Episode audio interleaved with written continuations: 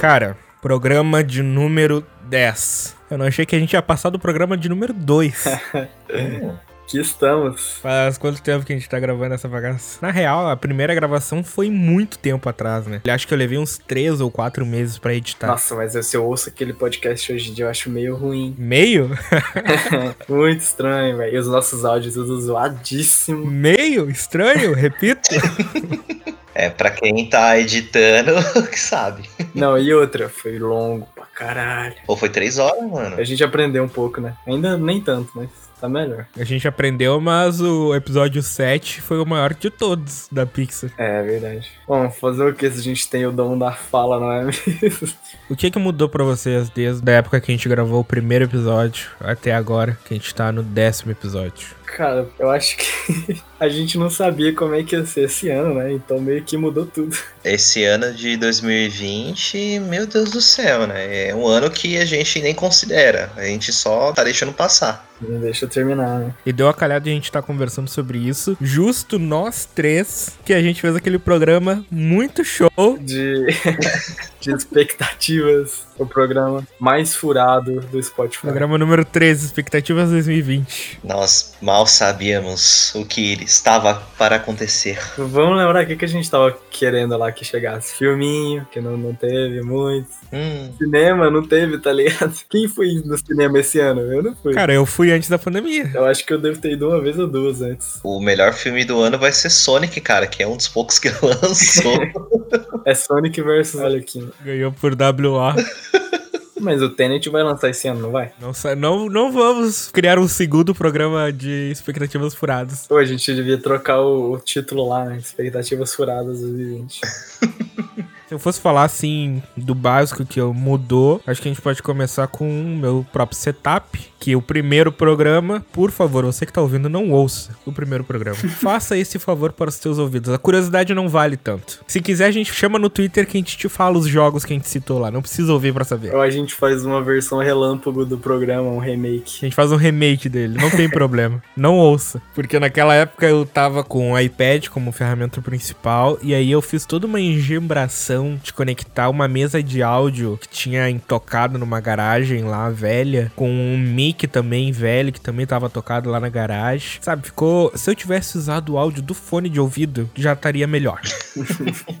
eu fiz tudo aquilo esperando uma baita qualidade, ficou uma porcaria. Faz parte, né? Todo começo às vezes tem esses negócios meio zoado, né? Aí depois a gente vai aprimorando o processo e tal. É isso. Ok, então vamos iniciar o programa. Olá todo mundo, eu sou o Cast e sejam muito bem-vindos ao décimo Café na Taverna. Yay! Aí, caralho. E no programa de hoje vamos falar da revolução que aconteceu nos últimos 20 anos da história da internet, que é os streamings digitais. E eu acabei de fazer um pleonasmo aqui, mas tudo bem, segue o jogo. E como eles mudaram a nossa forma de consumir entretenimento. Fala aí, galera. Eu sou o Doug, psicólogo do grupo. E, cara, falar sobre mídias de streaming, pra mim, uma pessoa de 31 anos que ainda tem guardado fita cassete, exatamente, jovem, fita cassete, é ver uma mudança muito absurda de um- uma fita que você precisava de um Walkman, ficar implorando pilhas pros pais pra você escutar sua música durante algumas horas só. E hoje eu pego o celular, só preciso de internet pra ouvir as músicas. Cara, incrível. E aí, aqui é o Gabriel, e eu aposto que você tá usando um streaming agora mesmo pra escutar a gente. Então vamos logo para esse programa com essa conversa bacana sobre os meios que a gente mais consome atualmente, na verdade. Então, sobe a música e vamos lá.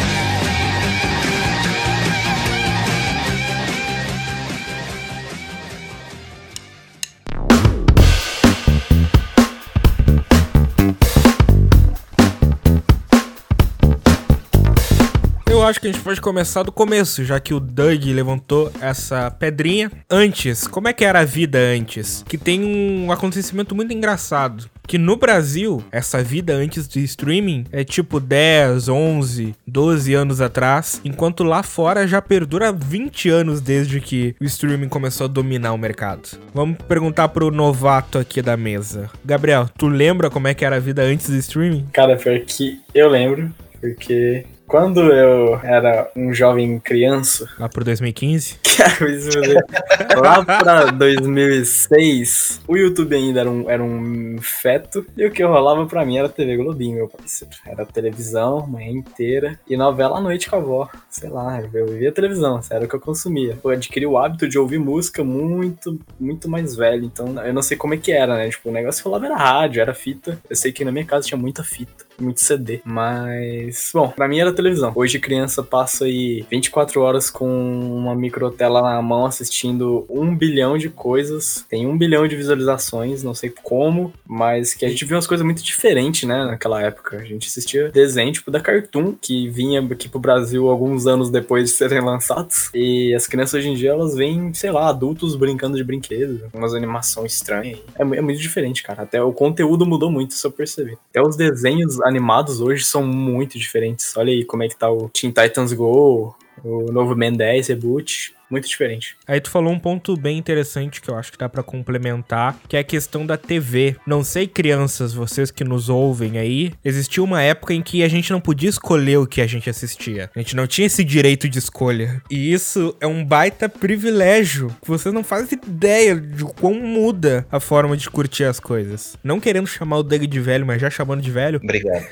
eu acho que ele lembra mais do que eu da época em que a gente tinha que ligar a TV. Se por um acaso tu tiver tivesse TV aberta seria apenas em um horário específico. Eu, graças aos meus pais, tinha canal para assinatura aqui, então eu podia ter o privilégio de ter 24 horas por dia uma TV de desenhos, mas era assistir o que tava passando. Ah, não, agora das 7h30 às 8 passa desenho X. Aí depois às 8 horas que começa desenho tal. Eu assisti Dragon Ball clássico na minha infância todos os dias à meia-noite. E eu tive que assistir assim todos os episódios. À meia-noite dava Dragon Ball clássico e era o horário que eu assistia. Cara, isso porque você tinha o privilégio de ter TV cabo em casa, né? Para quem não tinha, no caso eu não tinha, né? Os desenhos mesmo eu assistia era de manhã. Aquela imagem de uma criança correndo com um cobertor do quarto para a sala para assistir desenho era real. Eu fiz aquilo muitas vezes. Eu colocava no SBT ou na Globo, acho que na Record às vezes tinha. Aí então eu ligava a TV 6 horas da manhã, ficava assistindo desenho, perna longa, pica-pau, e até meio-dia, uma hora, assim, do horário do almoço. E tinha alguns desenhos desenhos, por exemplo, Simpsons, eu lembro que passavam no SBT de noite. Acho que se não me engano, acho que era depois das 11 horas da noite, na terça ou quarta. Eu não lembro agora o dia exato. Que a gente só assistia no horário específico, saca? Então, pra gente assistir uma coisa, a gente tinha que meio que fazer um ritual para estar na frente da TV, num dia específico, no horário específico, para ver um programa que às vezes durava 20, 30 minutos, saca? E hoje você coloca num aplicativo de streaming qualquer, sei lá, YouTube, Amazon Prime, Netflix, você assiste a hora que você quiser. Exatamente. Antes, tu tinha que se adaptar ao meio para poder consumir o conteúdo. Então, era o horário específico, o canal específico, da forma específica. Quantos desenhos passaram na TV aberta, ou até mesmo em alguns casos na TV fechada, totalmente picoteados, e não só desenhos, como filmes, séries. Acontecia muito, por exemplo, na Globo, de tu pegar um filmaço num domingo, por exemplo, antes do Faustão, e o filme tá todo picoteado para caber naquele horário específico específico que não podia passar mais. Nossa, que raiva, cara. Que raiva. Bom, e tirando que tem ainda os intervalos, né? Pra passar propaganda e tudo. É que tá. Hoje o YouTube meio que trouxe isso de volta. Só que as crianças de hoje em dia, que não conheceram a TV do jeito que nós conhecemos, não tinha 5 segundos e tu pula o intervalo.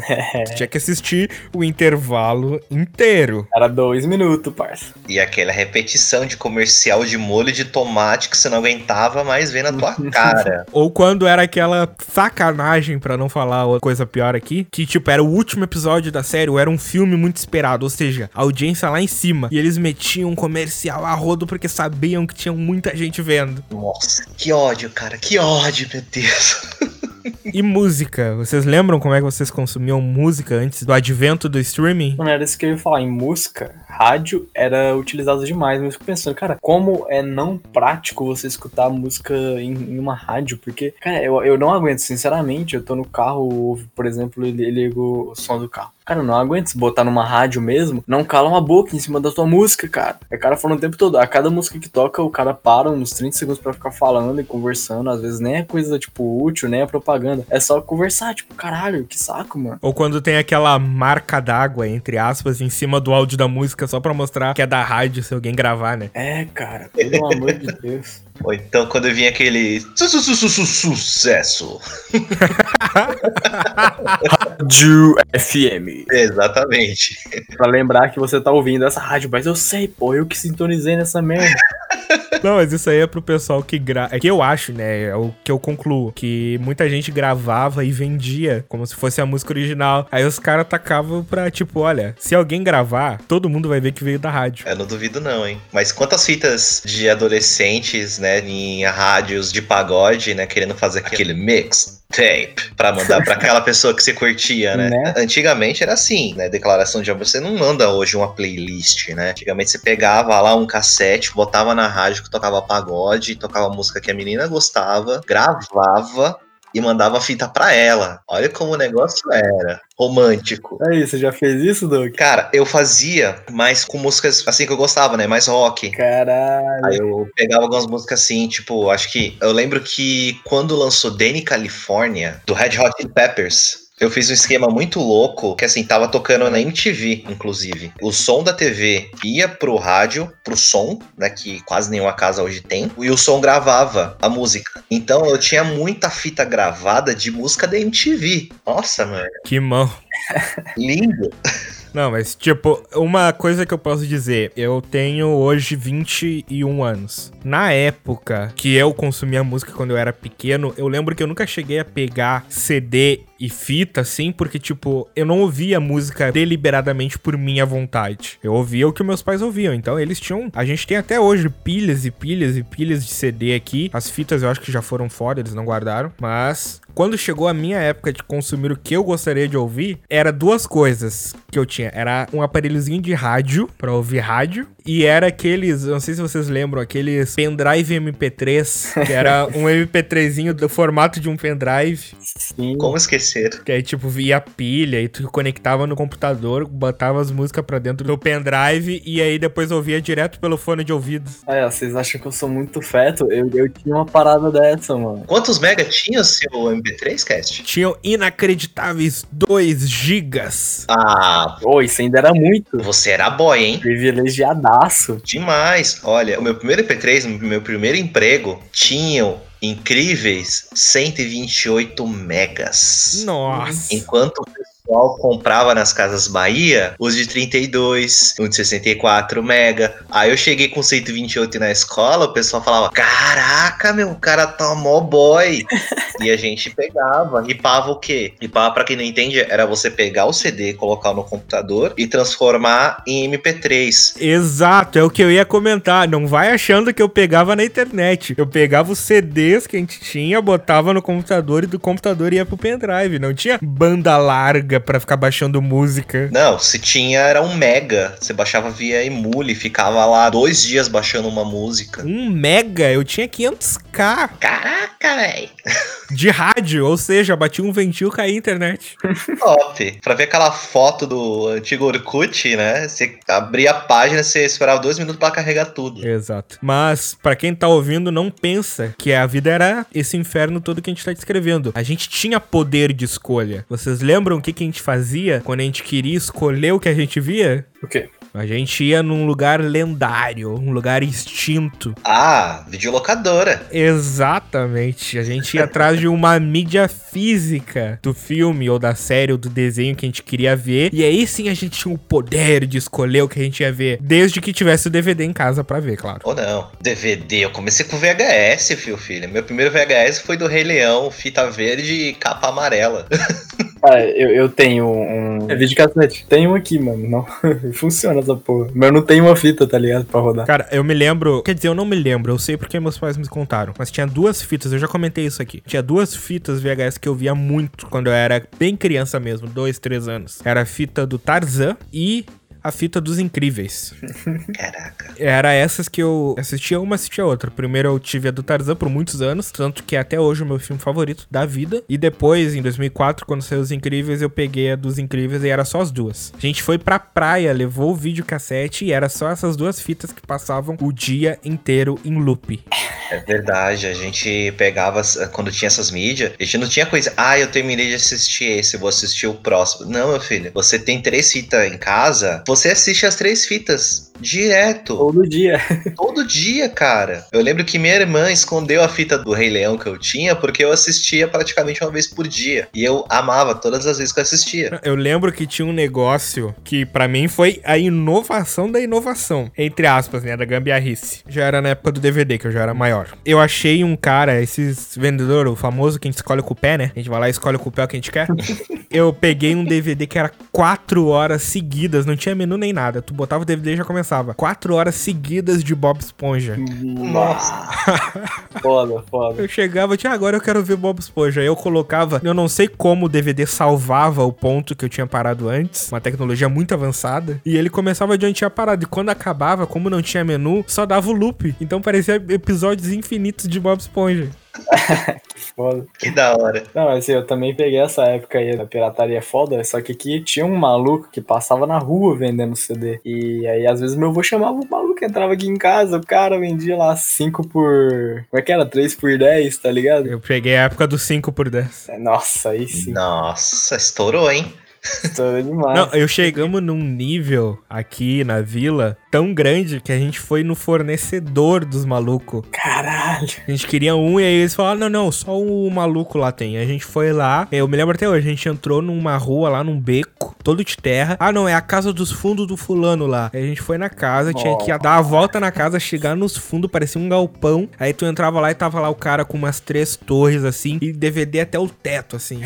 Você pedia o filme pro cara, ele fazia on demand, né? Tipo, falar, ó, eu quero DVD do Matrix. Dá cinco minutinhos aí que vai sair do forno agora. Que cinco minutos, meu? Tu pedia, ah, não, vem semana que vem que eu te consigo o que tu quer. Era encomenda. Aí era mais demorado. O fornecedor que eu conhecia, na época que eu comprava isso, era assim, tipo, ó, quero assistir o Matrix. Puta, não tem, dá cinco minutos aí que eu vou gravar. Aí o cara gravava, já entregava, tipo, o disco quentinho na sua mão ainda pra rodar no DVD de casa. ah, e é São Paulo, eu tô aqui no sul do Brasil, meu. Não, o foda era que o meu avô, ele tinha um notebook e aí ele mesmo conseguia fazer essas paradas. Isso era bravo. Nossa, é de família com o Gabriel. Pô, se tirar isso de contexto, fica muito estranho. Fica. Mas meu, ele fazia mais com jogos, né? Que aí que a gente começa a entrar no streaming de games. Que a parada também, a pirataria rolava, cara. A época do PS2 era, era 3x10. Não tinha jogo original no Brasil. Não, não tinha, não tinha. Ninguém usava. Ninguém. Não... PS1, esquece PS1 jogo original, cara. Tudo Piratex. É, PS1. O Doug ainda pegou uns videogames mais antigos. O primeiro que eu tive foi uma réplica. Até os consoles eram pirateados, velho. O primeiro console que eu, que eu tive não tinha nem marca. Cara, o primeiro console que eu joguei era um 64. Só que o primeiro console que eu tive, de fato, foi um Play 2. Que eu posso chamar de meu, né? Ó, o primeiro que eu joguei foi um PS1, mas o que eu tive foi uma réplica de Wii antigo que rodava umas fitas piratona. E aí eu jogava, tipo, contra essas paradas. Nossa, era um Polystation da vida. Ele ainda tinha aquela pistolinha de mira na televisão. Isso é tecnologia. Cara, só de falar dessas coisas, minhas costas doem.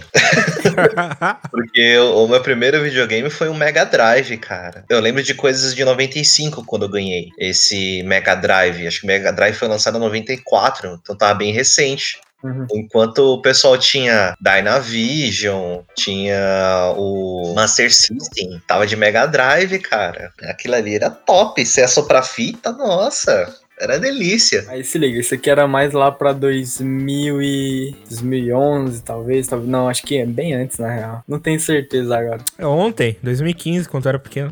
Vai se fuder.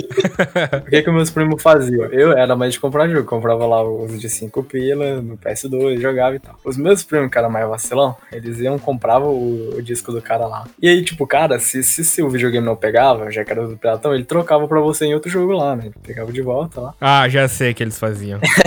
E na época tinha o Nero, né? No, no- no PC dos caras. Aí eles iam pra casa do meu primo tinha um PC. Eles compravam lá ó, altos uns 10 jogos. Aí eles pegavam uns 3, 4, gravavam, passavam pro CD vídeo que custava um real. Voltavam no cara e falavam: Ó, esses quatro aqui não pegou.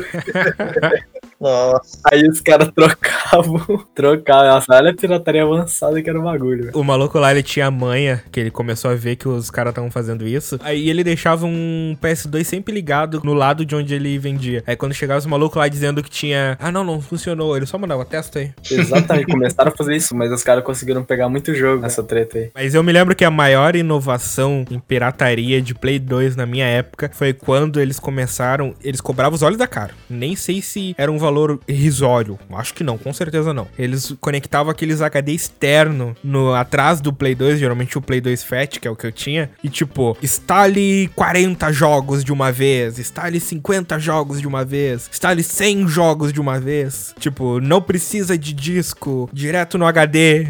É, é. E tipo, na época do. Não sei como eu posso chamar em número, mas na próxima geração, né? Depois do PS2, já tinha o negócio de desbloquear o console, né? Tipo, que normalmente quando você comprava o PS2 no Brasil, ele já vinha desbloqueado. A gente achava que era padrão, né? Era padrão, era padrão FIFA. Qual é a, a empresa que faz o Play 2? Ah, a Matrix lá, que faz o Play 2. É, exatamente. É. tipo, aí depois, não, começaram a comprar os videogame pelo menos original e tal, só que aí mandava desbloquear. Você pagava, sei lá, quanto que era aí pra vocês? Aqui era uns 500 conto pra desbloquear um Xbox 360. Não era tão diferente não no começo. Eu nunca tive um Xbox. Não, o Xbox, mas o PS3 também desbloqueava assim, não? Mas era mais caro porque Blu-ray tinha que trocar a mídia. O, o PS3, ele demorou muito tempo pra poder desbloquear, cara. É, o Xbox tá- já tava desbloqueadão assim desde o começo já. Era DVD, né? Por isso que ele fez sucesso. E por isso que ele é o mais vendido dessa geração no Brasil. Bom, talvez, tinha o Kinect também, que vendeu pra caralho. Ah, eu não sei, não sei. Não, eu, eu acho que ele foi mais vendido por causa da pirataria mesmo. Pirataria, pirataria.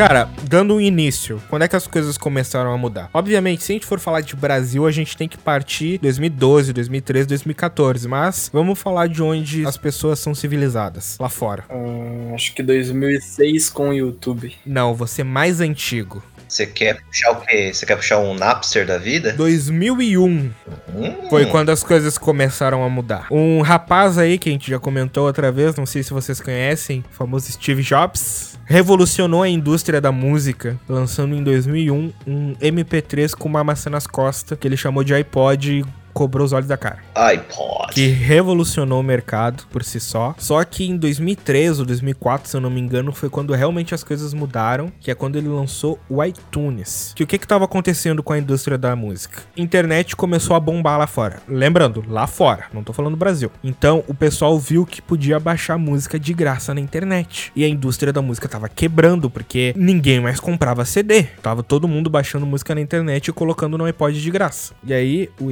Estevão chega e fala: Ei, e se a gente der a opção do pessoal comprar a música diretamente no iPod e comprar e sair ouvindo? Essa ideiazinha simples, que com certeza não saiu dele, mas ele que vendeu tão bem assim, é o que mudou tudo, que é quando começou o streaming na indústria da música, quando as músicas começaram a ser vendidas de forma digital, não mais com o disco. E isso, tô falando 15, 16 anos atrás, pra vocês terem uma ideia. E aí, em 2006, uma outra mídia entra nesse histórico, que dessa vez é o vídeo, quando lançam o YouTube, que é com certeza o maior expoente de streaming que existe até hoje. Com o YouTube e a inovação do iTunes abriu porta para outras empresas começarem a pensar nisso também. E é daí da onde surgiu empresas como Spotify, Netflix, que revolucionaram em outros sentidos, trazendo um outro conceito diferente do iTunes. Ao invés de eu pagar por música, e se eu pagar um valor X todos os meses e ter direito a todas as músicas? E aí que eu lanço a pergunta para vocês, meus companheiros de mesa. Qual foi a última vez que vocês lembram de terem consumido alguma mídia, seja musical ou audiovisual, que venha de mídias físicas? Putz. Cara, por incrível que pareça, foi hoje. Eu tava mexendo nas minhas caixas aqui de papelão e eu vi um CD do Red Hot Chili Peppers Californication. Eu fiquei com aquele sentimento nostálgico, né? Aí eu peguei um drive de DVD externo, né? Via USB, conectei no meu note para poder ouvir o CD, cara. Pura coincidência. Que velho pai é esse? Opa, cabelo aqui, a careca tá caindo já. Cara, eu realmente não, não lembro, tipo, não sei mesmo. Mas sim, faz muito tempo mesmo que eu não fazia isso, sabe? Mas é, é aquela coisa, né? A, a, gente vai mais pela praticidade, né? Entre o trampo que eu tive de pegar o CD, pegar o DVD, conectar tudo e pegar no meu celular, abrir o Amazon Music Prime e botar para rodar, cara, é muito mais rápido, mas deu aquela nostalgia básica. Né? Exatamente, Duck. Aí que chegamos no ponto chave. Que, que a gente tinha comentado no último bloco era uma questão muito existente no Brasil, que era a pirataria. E a gente comentou que a gente usava porque, cara, o Brasil usava pirataria, não tinha como fugir disso. Era muito caro tentar se manter no original na época. Não que não seja hoje em dia, mas na época era outro nível. E aí veio esses serviços de streaming que eu citei, e eles mudaram tudo, principalmente pro brasileiro. E isso, não sei se vocês concordam comigo, mas isso matou a pirataria. Então, minha opinião é o seguinte: ainda tem gente que tá tão acostumado com a ideia de se eu posso ter de graça, por que, que eu vou pagar? Eu conheço muita gente, o que não falta é condição de pagar uma Netflix, de pagar um Spotify, mas não deixa de usar a pirataria de forma alguma, tipo, pra ela é inimaginável. Tanto que é meme. Quem paga Spotify tem cara que zoa, principalmente no Facebook tem cara que zoa. Tipo, o cara paga pra ouvir música. Velho, pago mais ou menos com as propaganda, tá ligado? Pago, mas é num plano família, que eu junto com os brothers eu pago 5 reais, não 16. Então, sei lá, velho. Tem gente que simplesmente não tá no streaming por pura ignorância. Agora, se a pessoa não tem condição, vai fazer falta no final do mês, os, os 20 reais da Netflix, aí eu entendo, né? Mas a maioria é simplesmente ignorância ou preguiça. Porque você acha esperto, né? Aí é que tá. É, o espertão. Ah, se eu posso ver o filme aqui de graça, que, que eu vou pagar 20 reais? Mas não é isso, cara. Tem coisa que você simplesmente vai desanimar. Quantas, quantas coisas não tem na Netflix? Eu fui buscar fora, mas pelo trampo de ter que ir atrás do site todas as vezes e ficar pulando aquele um milhão de propaganda, naquele site que adiciona navegador aleatório no meu computador, que eu desisti. Falei, ah, mano, preguiça. Prefiro ver o um negócio da Netflix aqui mais rápido. Cara, tem dois aspectos que eu acho muito evidentes minha opinião, né? Aí já é mais eu falando da minha opinião sobre comprar ou pegar pirata, que é são simples até. Em primeiro lugar, praticidade. O que faz eu não piratear nada hoje em dia é simplesmente praticidade. Como o Gabriel falou agora, entre eu ter que entrar num site, ter que baixar um arquivo de torrent para baixar e dar a sorte de ser um arquivo com uma qualidade boa, se for filme, né? Com a legenda certa, ou com uma qualidade de imagem boa, ou que não chegue no meio do filme e comece a bugar, ou que não tenha um corte esquisito, e eu simplesmente apertar dois botões, a gente tava falando isso antes em off. Meu controle da minha TV tem um botão da Netflix. Eu aperto, abre ali os perfis, eu aperto o botão do meio, já entro na Netflix, é só escolher o que eu quero ver e dar play. A praticidade que tem. Antes, se eu fosse querer piratear alguma coisa, senta no computador, procura o site, acha o site, vê que se a versão é certa. Ok, versão certa, baixa o link do torrent, deixa baixando no torrent. Terminou de baixar, confere se tá certo. Tudo certo? Confere a legenda. Tudo certo? Passa para um pendrive, e aí passa. O ouvinte já cansou só de ouvir você falando passo a passo. Exato! e isso quando você não acha uma versão boa, você tem que baixar aquela versão com a qualidade lá 480, que é impossível, tá ligado? Ou quando tu acha uma versão boa que tem legenda em chinês fixa na tela. Sim, velho. É, quando você não pega de cinema, né? No site fala lá, qualidade 10 barra 10. Você vê, é, gravou de cinema lá da China com legenda em russo.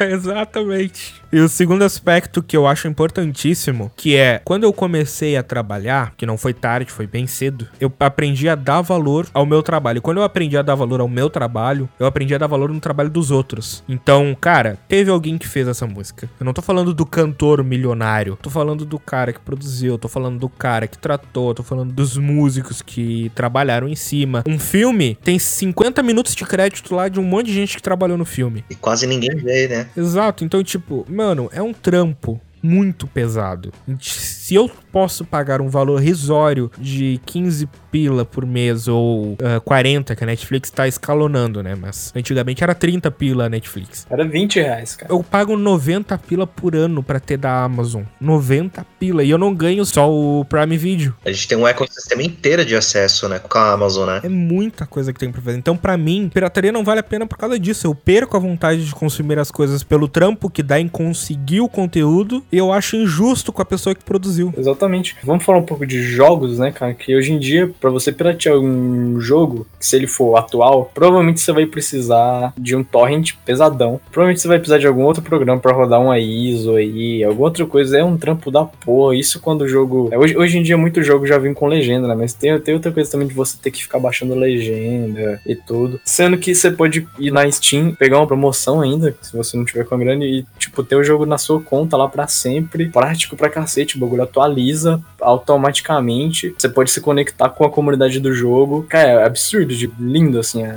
como é que funciona hoje em dia para comprar, para ter o seu jogo. Isso sem falar de um serviço que eu acho que esse é o futuro dos jogos que a Microsoft fez já faz uns anos já e inovou muito no mercado, que eu acho que todas as produtoras e empresas do mercado têm que copiar e seguir atrás, que é o Game Pass, que é simplesmente uma das melhores coisas que a indústria já criou nos últimos anos pro consumidor. Eu sou apaixonado por esse serviço, cara. Eu até considero sair da Sony pra ir pra Microsoft por causa disso. É uma Netflix de jogos, tá ligado? Tipo assim, você paga 40 reais por mês. Isso quando não tá numas promoções absurdas, que tipo, a primeira vez que você compra é um real, você fica com três meses do bagulho. É 40 reais por mês. Claro que se você comprar um ano, um ano vai sair muito mais barato. Mas tipo assim, a, a, Sony, inclusive, ela tem um, esquema parecido, só que fora, não chegou no Brasil. E não, não sabe se vai chegar. O Game Pass, ele já tá aqui, ele tá funcionando. E ele tem, cara, tem The Witcher 3 no bagulho. Cara, e o bagulho funciona tão bem que, olha só, antigamente, não tão antigamente, né, mas tu comprava o console, vamos dizer lá, chega o jovem Gabriel com seu dinheiro suado, vai lá e pega um Xbox One. Aí ele pega o Xbox One, tem, sei lá, um controle, os cabos e era isso. Hoje em dia, chega lá o um pai de família, por exemplo, compra o console,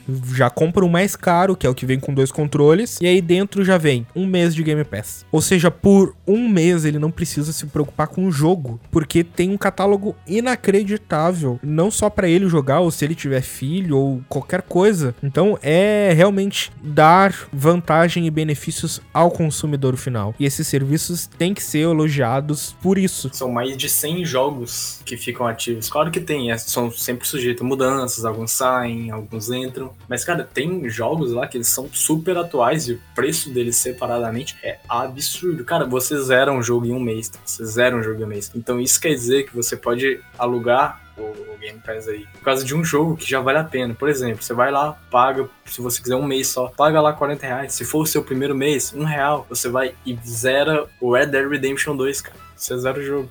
Você tem um mês para jogar o jogo. Vou falar aí pro nosso querido brasileiro médio que joga futebol. Cara, eu gosto de futebol de videogame. Só que eu sei que a empresa da EA faz aquelas porcarias que eles lançam uma DLC todo ano que eles chamam de novo jogo. O que que eu faço? Eu assino o EA Access, que é sem conto por ano e eu tenho todos os FIFA todos, desde o 15, se eu não me engano. Esses serviços de streaming, de assinatura, de videogame vieram muito a calhar e tem que evoluir, tem que crescer cada vez mais. Eu ainda quero ver a Sony lançando exclusivo, tanto em comercial, né, em um jogo, quanto pro streaming delas, que eles não fazem isso. A Microsoft faz. Exclusivo Microsoft lança no Game Pass. Exatamente. Exclusivo Sony não lança na PS Now. A questão é que a maior parte dos exclusivos Sony são exclusivos de peso, né? Aí o pessoal acaba indo pra Sony. Fica um paro muito difícil, apesar que a gente tem um serviço muito bom, incrível. É, apesar de eu não ter Xbox, eu assinei por causa dos jogos para PC, né? Para jogar a coleção Halo, que é incrível. Mas a Sony tem os exclusivos. Aí que quebra as pernas, né? É, pra mim é a única coisa que a Sony tem, mano. O Exclusivo. que me faz ter um Play 4 e o que me vai fazer ter um Play 5 são os exclusivos. Eu vou falar isso e eu reitero para que eu não seja desmentido depois. O jogo que vai me fazer comprar o Play 5 é o God of War 2. Quando eles anunciarem o God of War 2, eu compro um Play 5. Eu não tô nem brincando. Na moral, eu odeio essa parada de ter exclusivo. Pra mim não tinha que ter exclusivo de nenhum lado. Eu concordo. Eu acho que os jogos que venderiam, venderiam o dobro se não fosse exclusivo. Os caras ficam falando, ah, mas God of War vendeu pra caralho, velho. Imagina se tivesse God of War pra Xbox, mano. Tanto- Ia vender o dobro, mano. Agora imagina os jogos da Nintendo nas outras plataformas. Exato, exato. Imagina um Super Mario Odyssey, um gráfico de PlayStation 4 super aprimorado. Eu ia comprar o Breath of the Wild no lançamento. velho. Eu concordo, tem um monte de sonista aí cagando sangue porque vai sair Horizon pra PC, vai sair Death Stranding pra PC. Deixa sair, meu, qual é o problema? É melhor, cara. Não, e os caras ainda querendo falar, quero dinheiro de volta, vai se fuder, mano. Já jogou o jogo com antecedência, meses, anos antes de todo mundo. E tá reclamando, pô. Filha da puta. Eu sou realmente contra esse negócio de, ah, não tem que ter exclusivo pra manter a marca. Que se dane a marca. O que importa é o consumidor final. Eu sou obrigado a ter dois consoles ou ter um PC pra poder jogar as duas esferas. É, tipo, não ser defensor de marca, mas defensor deles mesmos, sabe? Tipo, caralho, eu quero que o meu amigo jogue esse jogo que eu acho foda. Mas ele é caixista. Não tem como, porra. Pior, tipo, esses termos, né? Sonistas, caixistas, nintendistas, tipo, como se fosse uma espécie de partido, saca? Sei lá, eu vejo isso meio nojento. Tipo, eu tenho aquela mentalidade, né? Eu só quero jogar. Sabe, independente da plataforma que eu estiver. O jogo tá bom, tá rodando, tá bonito. Cara, joga qualquer coisa. Não, e olha que interessante, atualmente a gente tem o Cast que tem um PS4, eu que tenho um Xbox One Slim, e o Doug que tem um Nintendo Switch. E o que, que a gente pode jogar junto? Fortnite. Fortnite. Não, o- eu não posso jogar Fortnite com vocês porque o do Switch só pode jogar junto com o mobile. Por causa do frame rate. Nossa. Não, mas pode. Todo mundo joga junto. Quem tem no celular também joga com quem tem console. Sei disso não, mas beleza. É, é todo mundo, é todo mundo mesmo, é crossplay completo. Eu já joguei o Fortnite com um maluco no celular e um maluco no PC. Caralho, Caraca. E eu no Play 4. caralho. O meu melhor amigo, ele tem um PS4. A gente vive planejando, tipo, sempre sai um jogo aí que a gente quer, não, a gente muda os planos, né? Mas a gente sempre programa de trocar de console durante um tempo pra eu poder jogar os exclusivos e ele poder ter o Game Pass. Coisa melhor que tem, cara. Tu aproveita os dois mundos. Exato. Tipo, na época, eu não tive Xbox porque eu tive um Play 3. O que que me fez ter um Play 3? God of War 3, Uncharted 3, The Last of Us. É. Então, tipo, eu não tive como aproveitar um Xbox ou compartilhar jogos ou até usufruir da pirataria do Xbox porque eu queria os jogos que só a Sony coloca no console dela. Isso limita o mercado, isso racha o mercado no meio. E é uma competição que, por um lado, engrandece no sentido de dar motivos para as empresas evoluírem, mas por outro lado danifica o consumidor diretamente, porque o consumidor ele perde uma fatia de mercado. Tu acha que não tem um milhão de jogos que são exclusivos Microsoft que eu queria muito jogar? Agora eu posso jogar porque eu tenho PC, mas tipo, antes, cara, só comprando no Xbox ou comprando no PC. Pô, e como eu queria jogar Breath of the Wild, cara, até hoje eu não joguei. Exato. E não, se entrar nos jogos da Nintendo, a gente fala um programa inteiro aqui de jogo que eu queria jogar. É, desculpa, mas eu- a maior parte eu joguei. Falando de pirataria, crianças, não façam isso, tá? Não sigam o meu exemplo, tá? Cara, o Doug conseguiu desbloquear o Nintendo Switch, brother. Eu joguei tudo, tá, crianças? Mas ó, entendedores entenderão.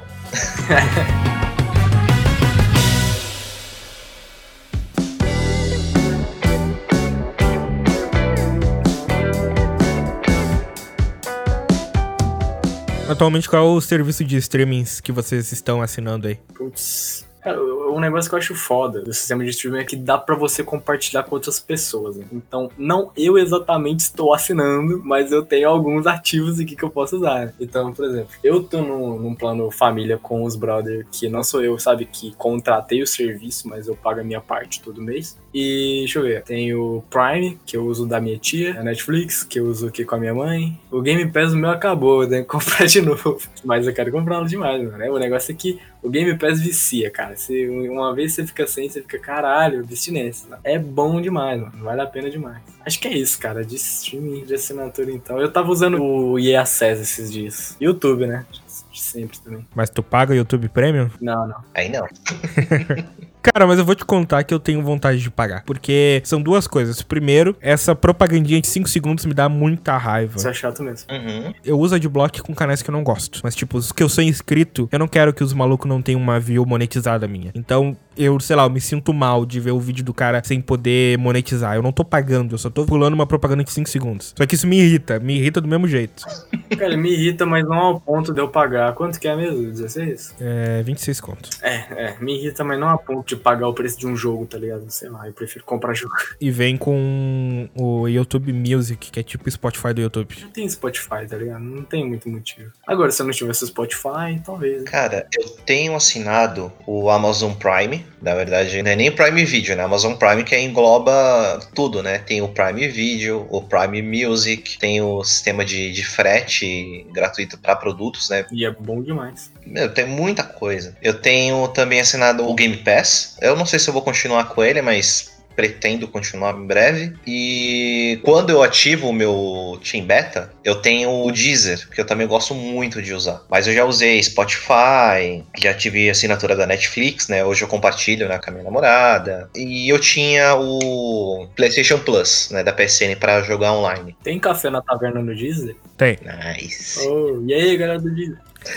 e o outro que eu tenho é do Nintendo Online, né? Que é nessa geração a, a Nintendo resolveu colocar um serviço pago para você jogar online e eles dão, sei lá, de vez em quando dão alguns joguinhos de Super Nintendo e Nintendinho para você poder usar. É, tá igual o Xbox desde o Xbox 360. Também tem essa treta aí de você só poder jogar com o Live. Que são dois tipos, né? Tem o Game Pass, aí tem o Live, aí tem o que junta os dois, que é o Ultimate. Uhum. Sim. Cada um é 30 separado, junto eles com 40. E ainda assim vale a pena. Demais. Eu atualmente tenho assinado Netflix. Eu tinha assinado Spotify, mas eu cancelei porque pesou nas finanças. E como eu sou usuário Apple de iPhone, eu tenho três meses. Não porque eu sou, né? Mas como eu já sou do ecossistema, eu nunca usei o Apple Music e eu tenho três meses de graça. E eu vou usar ouvindo três meses de música grátis, sem propaganda e sem nada também. E o Spotify ele tem esse esquema dos três meses.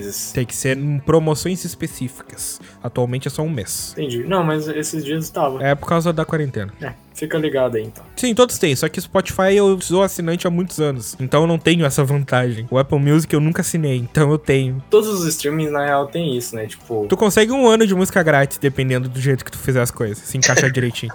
Cara, tem gente que não paga Netflix. Por exemplo, eu tenho um, um amigo, ele inclusive compartilha com os caras no grupo. Eu não uso porque eu tenho, mas os caras usam, né? Que todo mês ele faz o Netflix nova e eles usam o Netflix sem pagar. Se o cara não pode pagar, eu não vou julgar o cara que faz isso. Agora, se o cara pode pagar, pra quê, tá ligado? Sei lá, é um trampo, né? Você tem que criar uma, uma conta no Google todo mês. Arrumar um cartão de crédito para fazer a primeira validação. Sim, pois é. Mas isso que é o foda, né? Tipo, que é uma puta vantagem dos streamers que você pode entrar e cancelar na hora que você quiser e não tem fidelidade, não tem nada. É literalmente livre e solto e o que você não gostar, você não precisa pagar. Você pode simplesmente odiar algum streaming e não usar. E ao amar outro e pagar, e sabe? Tipo, tem isso. Todos eles são mega transparentes. Você pode entrar no Google e agora pesquisar todos os jogos que tem no EA Access, você vai ver, pô, eu quero muito jogar isso aqui, vale a pena. Exato. Eu tenho também o Amazon Prime aí, que a gente já comentou. Nos consoles eu uso o serviço da Plus, que não é bem, bem um streaming, mas dá dois jogos de graça todo mês, então tô feliz. E eu ganhei esse mês Rise of the Tomb Raider, que eu queria comprar faz tempo e veio de graça e tamo junto. O negócio também é que você tem que ficar ligado em qual tá melhor. Por exemplo, o Xbox Live atualmente, digo por experiência própria, que tá uma merda. Eles só estão dando jogo ruim. E já tem uns, uns, bons meses que tá assim, tipo, não lembro o último jogo bom que eles deram aí. Só tá tendo uns joguinhos bem mais ou menos. Lê aí, Cast, qual que foram desse mês? É um jogo aleatório. E eu lembro que eu já ganhei uns jogos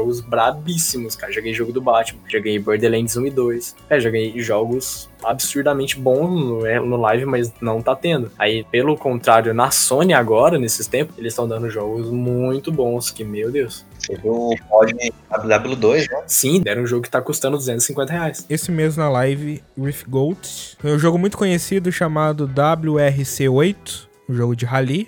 Hum. Veio Dunk Lords, muito conhecido também, jogão.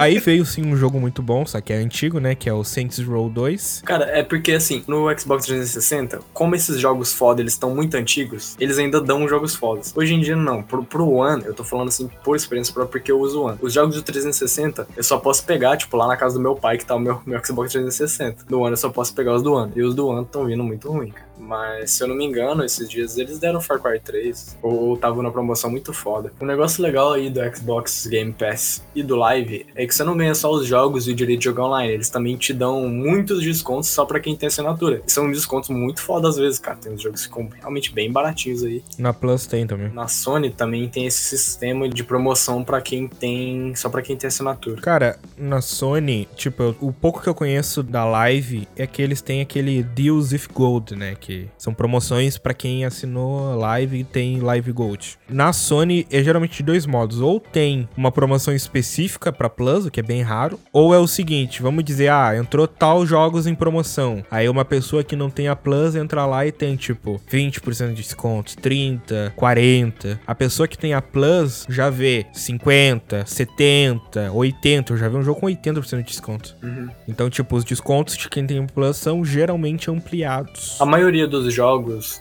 da Xbox, na Microsoft Store, se você tiver com live ativo, a maioria deles vai ter um desconto lá significativo. Acho que geralmente nunca é menos de 10%, sabe? Sim. E eu tenho alguns streamings também de tabela, que aí é por causa da TV a cabo que a gente tem aqui em casa. Que minha mãe não abre mão, então continuamos pagando, que ela assiste todos os dias. Mas pelo menos eu ganho. Não que valha o preço, seria mais barato pagar separadamente. Com isso eu ganho os streamings como o HBO Go, Telecine Play, Fox Premium e esse monte de outros que tem filmes mais mainstream ou populares, assim, que geralmente não vai pra Netflix tão cedo. É o da Telecine. E da HBO, né? Que tem aqueles exclusivos. Tem série. Bah, séries da HBO são muito boas. Sim. Game of Thrones, né? Também. Até certo ponto, né? Mas sim, é uma puta de uma série, isso sem dúvidas.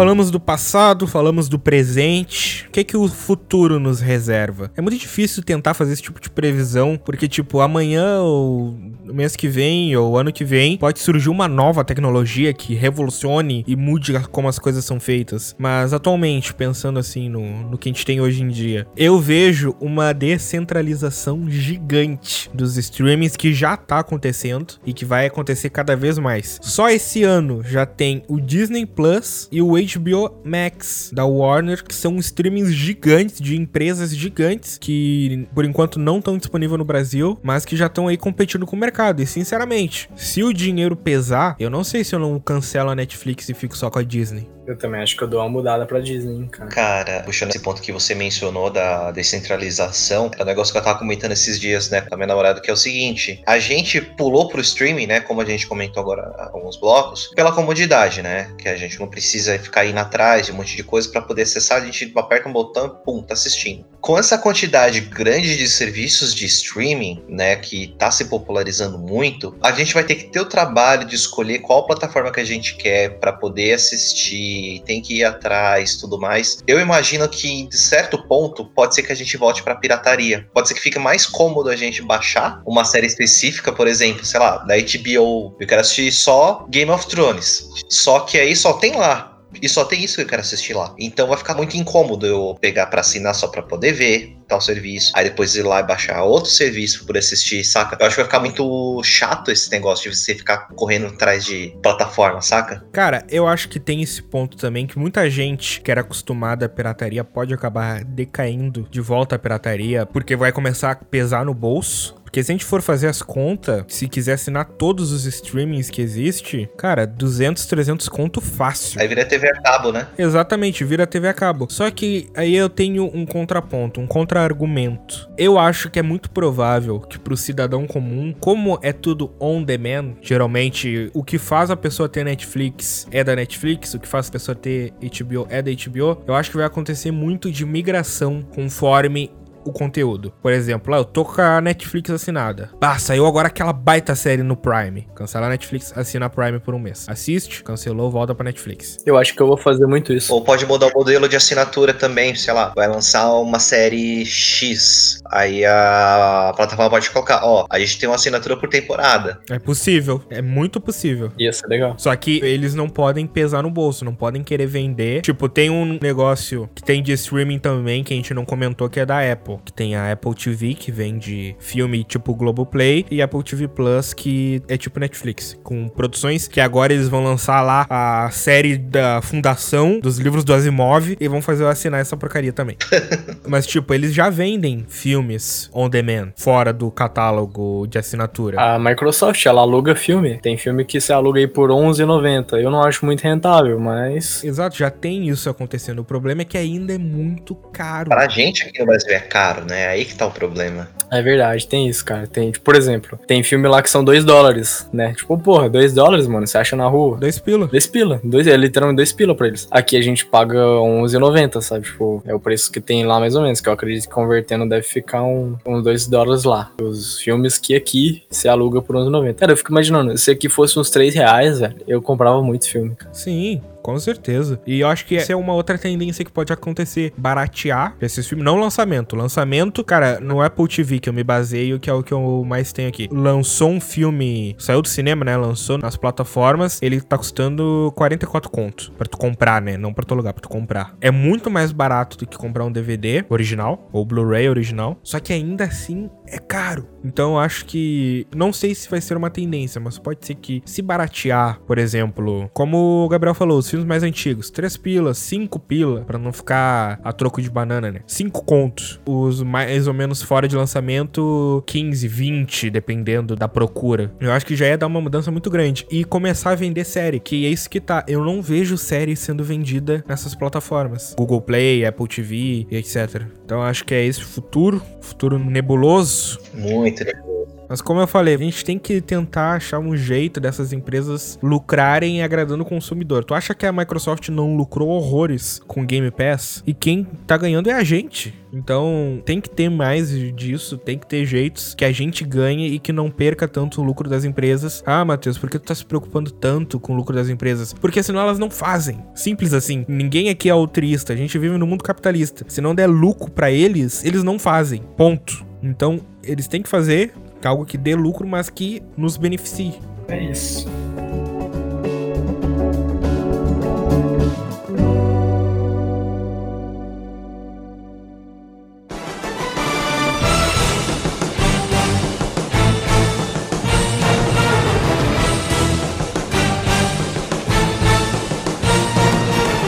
Ok, então, muito obrigado a você, ouvinte, que ouviu até aqui. Este quem vos fala é o Cast. Caso queira me acompanhar nas redes sociais, basta procurar por arroba TheRealCast, tanto no Twitter quanto no Instagram e também no YouTube. Se procurar lá Canalcast, provavelmente não vai aparecer, porque não tem relevância nenhuma, mas uma hora você acha o meu rostinho aí falando uns negócios bem legal aí, semana sim, semana não, lá no meu canal do YouTube. Caso você não nos conheça, a gente é o Café na Taverna Podcast. Estamos no ar todas as segundas a cada duas semanas, com programas sobre os mais variados temas e assuntos dessa cultura pop que a gente vive. Caso queira nos procurar no Instagram, no Twitter ou no Facebook, basta procurar por Café na Taverna. Estamos disponíveis no Spotify, Deezer, Apple Podcasts, Google Podcasts e mais em uma penca de agregadores que tem aí no mercado. É isso aí, galerinha. Eu sou o Doug. Muito obrigado por ter ouvido a gente até aqui. Três loucos falando sobre streaming. Admiro a coragem de vocês.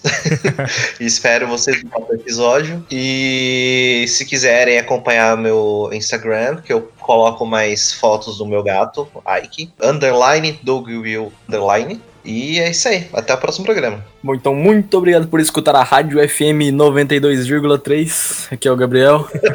e a gente volta aí no próximo episódio que a gente não faz nem a mínima ideia do que, que vamos gravar, então será uma surpresa para todos. Mas pode crer que vai ser foda. Se quiser me seguir nas redes sociais, Instagram, gabriel.thegreat. E é isso. Valeu por ouvirem e até o próximo. Valeu, gurizada. Muito obrigado e até daqui a duas semanas. Valeu! Falou! Falou!